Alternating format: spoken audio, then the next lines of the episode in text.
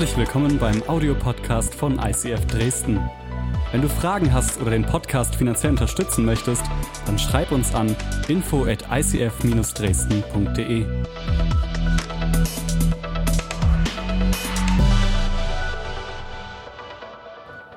Ich habe eine unbequeme Wahrheit für dich zum Anfang. Okay? Wir alle haben Dreck am Stecken. Wir alle haben Dreck am Stecken. Ja, so ein bisschen wie dieser Anzug, ja, der ist beschmutzt, der ist, der ist dreckig. Ich könnte noch so, keine Ahnung, ein paar Löcher reinmachen, ja. So. Flecken sind überall. Wir, wir alle haben Dreck am Stecken. Dein und mein Leben ist nicht unbedingt ein perfektes Leben. Es ist ein unperfektes Leben. Wir haben Momente, da sind wir gefallen, da sind wir gestrauchelt, da fliegen wir hin, wir machen uns schmutzig, wir, du tust dir die Knie aufschlatzen, ja. Kennst du so die Jeanshosen von deinen Kindern? Ja? Du holst deinen Kindern Jeans und kurze Zeit später sieht das Ding so aus. Und wir alle haben diese Momente in unserem Leben, wo wir realisieren, hey, ich habe Dreck am Stecken. Ich glaube zutiefst, Jesus kennenlernen bedeutet, dass du einen weiteren Anzug anziehst. Und David, du kannst mir mal den anderen Anzug geben. Danke. Kurze Umziehpause. Mal, sieht wieder gut aus, oder? Ganz in weiß. Wow. Und ich glaube, wenn du, wenn du Jesus kennenlernst, bedeutet es wie einen weiteren Anzug ab, anziehen, der diesen ganzen Dreck verdeckt. Und sind wir ehrlich, das ist unsere Denkweise, oder? Die große Frage ist, ist es wirklich so? Wenn du Jesus kennenlernst, ziehst du einfach nur einen weiteren Anzug an, mit dem du alles abdeckst? Ah, hat gut aufgepasst. Ich möchte mit dir jetzt in die Bibelstelle reinsteigen, die ich sehr, sehr spannend finde. Du kannst mit mir mitlesen am Screen oder in deiner Bibel. Epheser Kapitel 4, Vers 17 bis 24. Darum fordere ich euch im Namen des Herrn eindringlich auf Lebt nicht länger wie Menschen, die Gott nicht kennen. Ihr Denken ist verkehrt und führt ins Leere. Ihr Verstand ist verdunkelt. Sie wissen nicht, was es bedeutet, mit Gott zu leben. Und ihre Herzen sind hart und gleichgültig. Ihr Gewissen ist abgestumpft, deshalb leben sie ihre Leidenschaften aus. Sie sind zügellos und ihre Habgier unersättlich. Aber ihr habt gelernt, dass ein solches Leben mit Christus nichts zu tun hat. Was Jesus wirklich von uns erwartet, habt ihr gehört. Ihr seid es ja gelehrt worden. Ihr sollt euer altes Leben wie alte Kleider ableben und folgt nicht mehr euren Leidenschaften, die euch in die Irre führen und euch zerstören. Lasst euch in eurem Denken verändern und euch innerlich ganz neu ausrichten. Zieht das neue Leben an wie ihr neue Kleider anzieht. Ihr seid nun zu neuen Menschen geworden, die Gott selbst nach seinem Bild geschaffen hat. Jeder soll erkennen, dass ihr jetzt zu Gott gehört und so lebt, wie es ihm gefällt. Ich habe heute vier Punkte für dich, die ich dir mitgeben möchte. Der erste Punkt lautet, Gott will dich. Gott will dich. Deswegen ist, wir brauchen uns nicht darüber unterhalten, ob jemand Fehler macht oder nicht, oder? Wir alle machen Fehler. Wer hat die Woche einen Fehler gemacht? Ja, come on, wir sind eine ehrliche Kirche. Wir alle machen Fehler, oder? Ob wir wollen oder nicht. Meine Frau und ich hatten heute Morgen erst eine Diskussion, wo ich zugeben musste, okay, da habe ich einen Fehler gemacht. Meine Frau war enttäuscht. Blöder Moment. Wir machen Fehler. Das ist normal.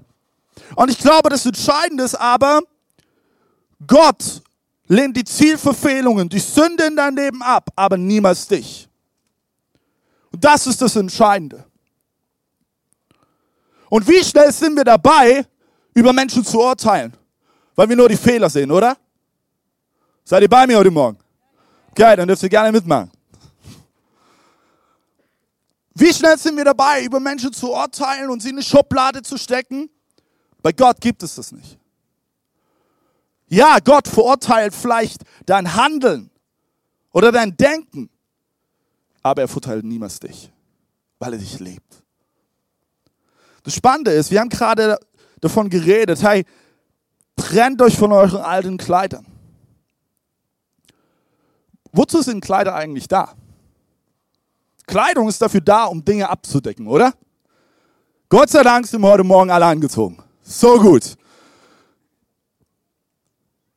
Wir ziehen uns Kleidung an, um Dinge abzudecken. Damit wir nicht alle nackt durch die Botanik rennen. Ne? Und ich, ich merke, ich liebe diese Bildsprache in der Bibel, weil wie schnell sind wir dabei, in unserem Leben gewisse Stellen abzudecken, wo wir ganz genau wissen, oh, hier, hier will ich eigentlich nicht, dass jemand rankommt. Das kann zum Beispiel sein, deine un innere Unsicherheit, dass du sie mit übertriebener Ex Extrovertiertheit abdeckst. Es kann sein, deine, deine Scham, die du durch lächerliches Macho-Gehabe abdeckst. Das kann eine Schüchternheit sein, die du mit triumphalen Wissen versuchst zu überspielen. Das können deine Verletzungen sein, die du mit gefakten Humor abdeckst. Das können deine Ängste sein, die du vielleicht sogar mit Gewaltbereitschaft abdeckst. Hast du gewusst, dass jeder Extremist am Ende einfach nur Ängste abdeckt in seinem Leben?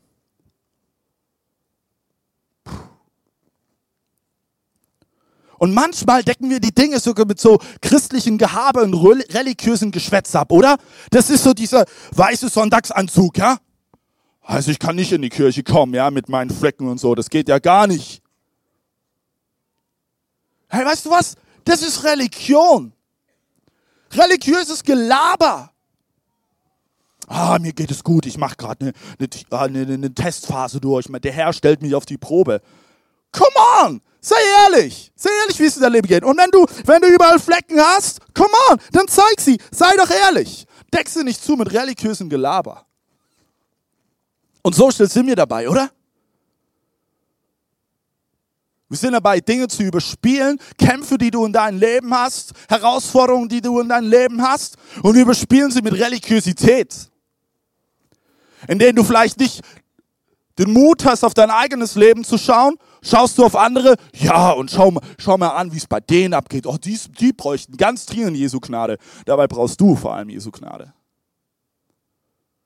Oder weißt du, das sind diese Momente, für jeden Moment hast du perfekten Bibelvers äh, parat, ja? Oh, Sprüche 3, Vers 5 bis 6, Halleluja, gebe ich dir mit. Dabei hast du in deinem eigenen Leben Überall Flecken, Löcher und Dreck. Du hast Dreck am Stecken. Aber du überspielst es mit Religion. Und wenn du heute zum ersten Mal bei uns in der Kirche bist, uns geht es nicht um Religion. Uns geht es nicht um Religion. Uns geht es nicht um Tradition. Uns geht es darum, dass wir an einen lebendigen Gott glauben, zu dem du eine eigenständige Beziehung führen kannst und der echt und wahrhaftig ist, genauso noch heute und er tut heute noch genauso Wunder wie vor 2000 Jahren. Und bei diesem Gott, hallo, da muss ich nichts vorspielen, da muss ich mich nicht erst hübsch anziehen, da muss ich keine Maske aufziehen, sondern ich kann so sein, wie ich bin. Religion versucht dich immer zu demütigen. Dort, wo es eigentlich gar keine Demut mehr braucht, weil Jesus schon längst den Siegerung hat. Das ist super wichtig. Es gibt eine göttliche, gesunde Demut und es gibt eine falsche Demut. Jesus war am Kreuz, hat gesagt, es ist vollbracht. Es ist vollbracht. Der Sieg ist errungen. Du musst nicht mehr Religion spielen. Es kommt nicht auf deine eigene Leistung an. Es kommt nur auf dein eigenes Herz drauf an. Weißt du, das sind diese Momente, habe ich Diskussionen oder manchmal Gespräche mit diesen Menschen und stehen vor mir in ihren weißen Anzug, bildlich gesprochen. Und erzählen mir etwas. Ich denke so, hey, wann hast du Jesus das letzte Mal in dein Herz rangelassen? Wann war es dir mal vollkommen egal, was du alles schon über Jesus weißt und welche Bibelverse du kennst? Wann hast du Jesus das letzte Mal in dein Herz rangelassen? ohne um irgendwas vorzuspielen. Ohne um irgendwie der geistlichste Mensch in deinem Umfeld zu sein.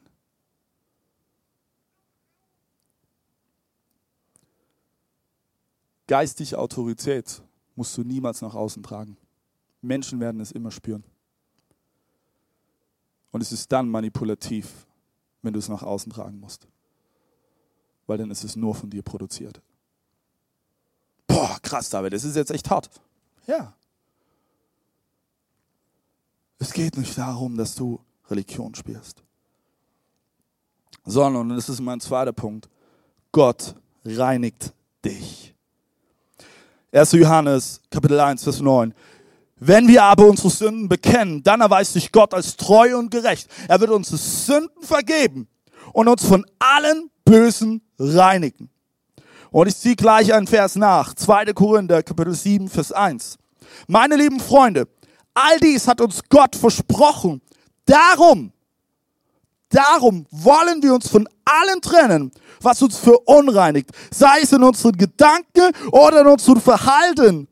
In Ehrfurcht vor Gott wollen wir immer mehr so leben, wie es ihm gefällt.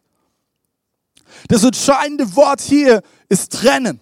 Ich trenne mich davon. Ich tue nicht meine Flecken irgendwie abdecken, sondern ich trenne mich davon. Ich sage, hey, es gehört nicht mehr zu mir. Es gehört nicht mehr zu meinem Leben. Es hat keine Macht mehr über mich. Ich will hier nicht irgendwie was spielen, sondern das Alte ist vergangen, etwas Neues ist geschaffen und ich trenne mich davon. Und wenn es sein muss, musst du die Kleider von deinem Leib reißen, damit du endlich in deinem Geist verstehst, das Alte ist vergangen. Und manchmal sind die echt hartnäckig.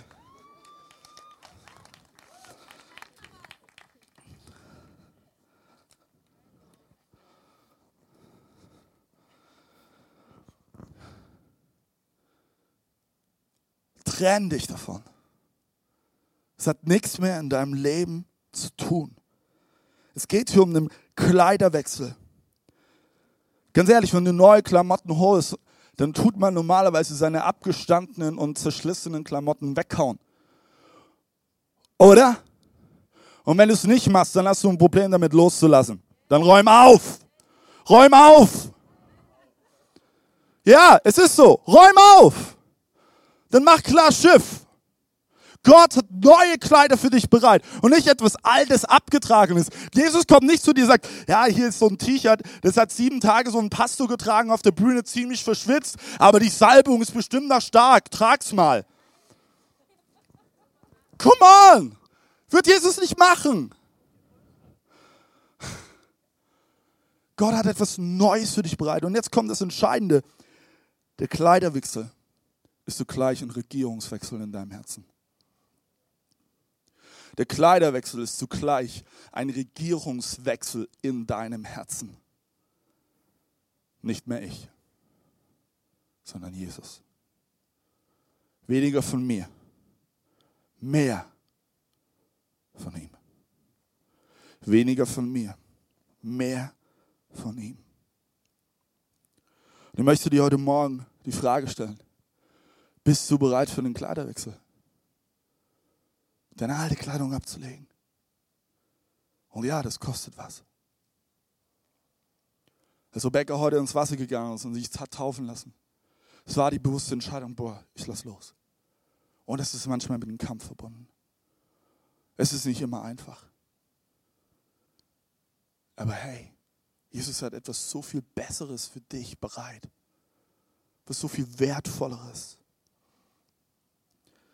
Der dritte Punkt, den ich dir heute mitgeben will, und das ist der zentrale Punkt für heute. Gott will, dass du mündig bist. Du darfst das kurz aufschreiben und ich mache meinen Schnürsenkel zu.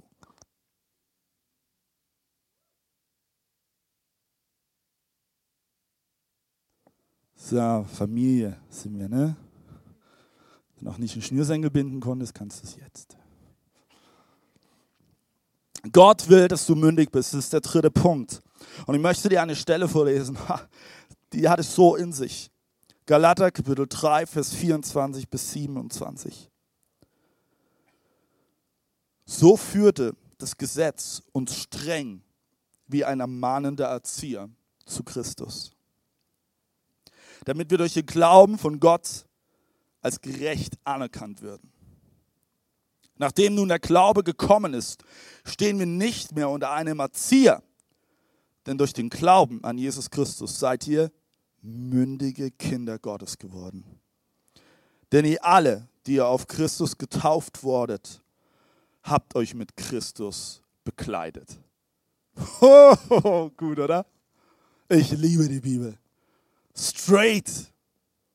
Ich möchte aber dir ganz, ganz kurz ein bisschen Hintergrund erklären, was in diesen Versen eigentlich steht. Und wenn ich dir das jetzt gleich erkläre, deine Ohren werden schlackern, weil es ist, es ist so krass. Wir haben ja gerade eben gelesen, das Gesetz führte uns streng wie ein ermahnender Erzieher zu Christus. Erzieher kommt aus dem griechischen Wort Pädagogos, Pädagoge. Ne? Und du musst wissen, das Gesetz, das sind sogenannte 613 mosaische Gesetze im Judentum. 613 Gesetze, okay? Die waren oder sind als Pädagoge gedacht, als Erzieher, die Menschen hin zu Jesus zu führen. Wie ist das zu verstehen? Das Bild kommt aus der römischen Geschichte heraus. Wenn du ein Junge warst von einem guten Haus, wurde dir ein Erzieher an die Seite gestellt. Das haben nicht unbedingt Mama und Papa übernommen damals. Sondern es gab einen Erzieher, der wurde dir an die Seite gestellt und er hatte folgende Aufgabe, dich gesellschaftsfähig zu machen. Dir alles beizubringen, was du weißt, damit du am Ende in der Welt klarkommst. Er hat genau hingeschaut, wie du Dinge gemacht hast, hat dir geholfen, alles richtig zu machen, von Schnürsenkelbinden bis zum Get-No, damit du am Ende ankommst und auf eigenen Beinen stehen kannst. Also, was mega Positives, oder? Und genau so war das Gesetz für die Juden gedacht. Es, das Gesetz war der Erzieher, der den Juden zeigen sollte, was in Gottes Augen richtig und was falsch ist. Es ging darum, angenommen zu sein von Gott und Gott zu gefallen und dadurch in Beziehung mit ihm zu leben und untereinander in gesunder göttlicher Beziehung zu leben.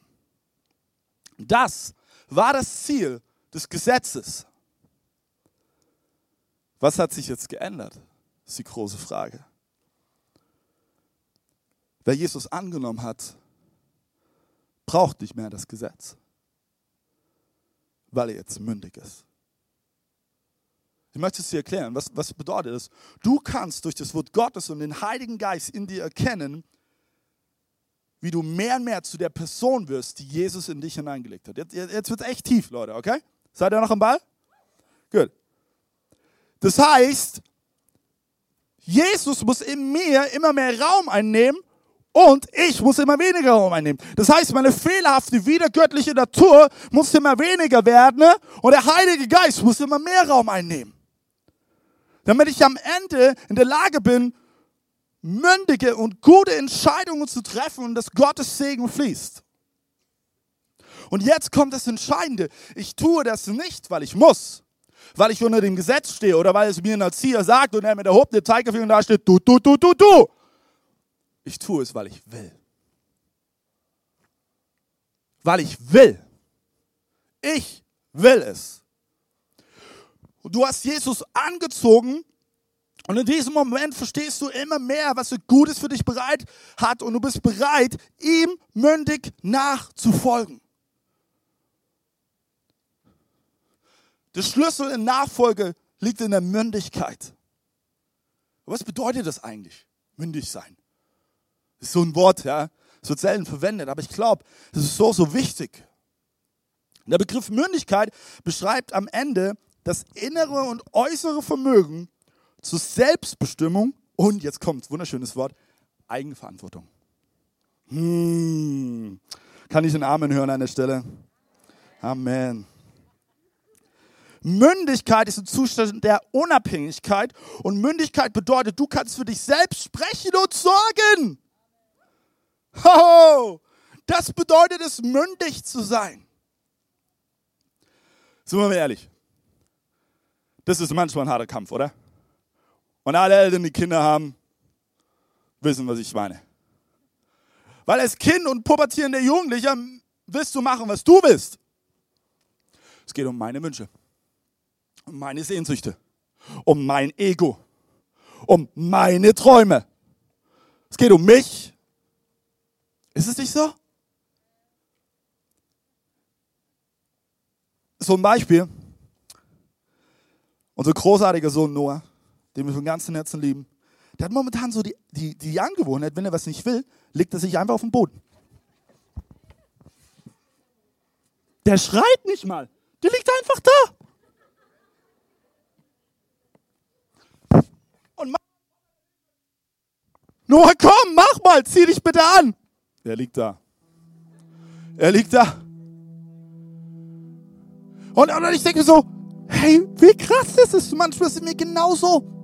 Das Next Level ist dann, vielleicht hast du es schon mal erlebt, wenn du mit deinem Kind im Supermarkt warst. Ja, Kinder wollen das ja immer irgendwas, ne? Mama, ich will Schokolade haben. Nein, du bekommst jetzt keine Schokolade. Was macht das Kind? Es wirft sich auf den Boden, strampelt mit allen Vieren und schreit rum. Das sind die Momente, wo du dann als Papa oder Mama da stehst. Das ist nicht von mir, das Kind. Kann ihr bitte das Kind abholen? Gang 3 bei den Süßigkeiten. Weißt du, wir lachen darüber, aber wie schnell sind wir in unserem eigenen Leben so, oder?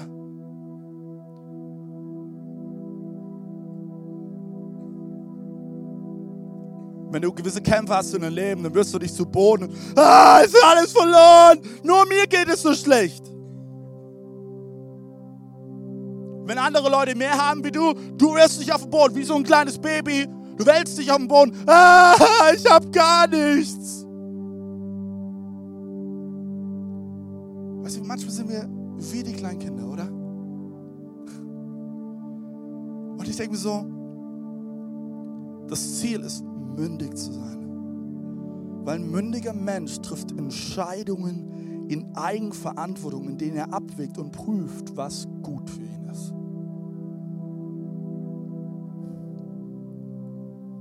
Und sogar am Ende Entscheidungen, die gegen deine eigenen Wünsche und Sehnsüchte gehen. Weil du eigentlich tief in deinem Inneren weißt, dass es nicht gut ist. will dir ein einfaches Beispiel geben. Wenn du jetzt Bock hast auf einen dreitägigen Serienmarathon auf Netflix, kannst du das machen. Aber ein mündiger Mensch weiß, hey, auch wenn ich darauf Lust hätte, ich entscheide mich dagegen, denn ich weiß, dass es meiner Seele nicht gut tut. Ich werde nach diesen drei Tagen rausgehen und es wird sich anfühlen, wie das jemand drei Tage Jauch über mich ausgekippt hat. Meine Seele wird nicht voller sein, sondern leerer. Und ein mündiger Mensch ist in der Lage, diese Entscheidung zu treffen. Und obwohl in diesem Moment die Sehnsucht hochkommt, boah, ich will einfach mal Serien schauen, entscheidet er sich dagegen. Das macht einen mündigen Menschen aus. Einen mündigen Nachfolger. Weniger von mir, mehr von Jesus Christus. Weniger von mir, mehr von Jesus Christus. Und ich verrate dir etwas, diese Momente werden kommen, wo du dich entscheiden musst. Und vielleicht ist dieser Sonntag heute so ein Moment für dich. Ich habe immer wieder Momente in meinem Leben. Meine Seele will eigentlich weglaufen. Gerade die letzte war aber für mich als Pastor eine Woche, ich habe nur Brände gelöscht. Da war sie drauf gekippt, da war sie drauf gekippt und dann ist da wieder losgegangen. Und das sind die Momente manchmal, wo du denkst, ich will nicht mehr. Aber als ein mündiger Mensch sage ich nein. Ich entscheide mich dagegen. Es ist das größte Privileg, es ist die größte Ehre, Pastor zu sein. Es ist die größte Ehre, diese Kirche leiten zu dürfen. Und du entscheidest dich dagegen.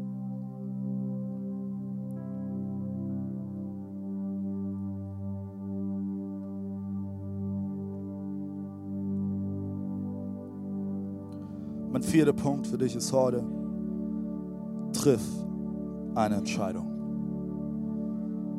Triff eine Entscheidung.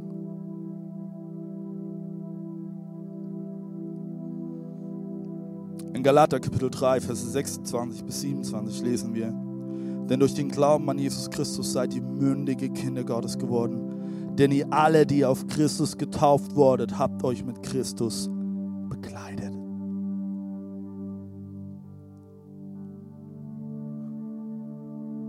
Triff eine Entscheidung. Eine klare Entscheidung. Und das macht, glaube ich, auch einen mündigen Menschen aus, dass er eine klare Entscheidung trifft, mit allen Konsequenzen, die dazugehören. Und jetzt, meine Lieben, sind wir bei Taufe. Immer wieder erlebe ich Menschen sagen Ja zu Jesus und dann 10, 15 Jahre später, nach einem unendlichen Kampf, lassen sie sich taufen und ich so, hey, warum? Es gehört zusammen. Es gehört zusammen. Zu sagen, hey, ich entscheide mich für dich, Jesus, aber nicht zu taufen, ist ungefähr so, wie als ob du eine Beziehung startest und 10, 20, 30, 40 Jahre nicht die Entscheidung triffst, den Schritt in die Ehe zu gehen. Aus was auch immer für Gründen. Vielleicht weil du Angst hast. Angst hast, Dinge loszulassen. Angst hast, Dinge hinter dir zu lassen. Wo du vielleicht weißt, hey, es wird Momente geben, da wird es nicht um mich gehen. Geht es um meinen Partner. Geht es um meinen Nächsten. Ein mündiger Mensch trifft klare Entscheidungen, egal was dazu kommt. Egal, was dazu kommt. Und manchmal merke ich immer wieder, wir sind so an diesem Punkt, okay, ja, aber was ist, wenn ich mich dazu entschließe, mich taufen zu lassen und dann, und dann kommt irgendwas. Und du machst dir deine ganzen Gedanken darüber, was kommen könnte und was, was, was passieren könnte und etc. etc. Hey, gib es einfach Gott ab. Gib es einfach Gott ab.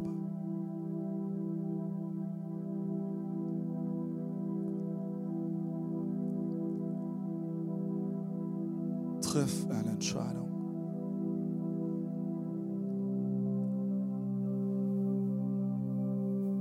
Trenne dich von dem alten Klamotten.